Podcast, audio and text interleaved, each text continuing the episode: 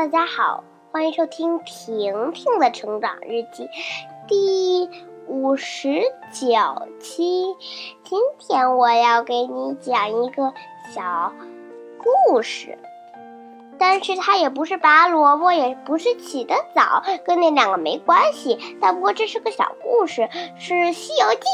但不过它长得，它说的只是唐僧和孙悟空。一会儿再给你弄猪八戒和沙和尚。好了。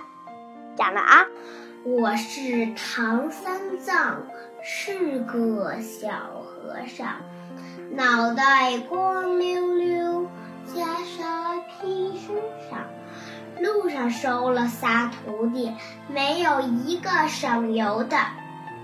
大圣我名叫孙悟空，八百年前闹天宫，龙王送我金。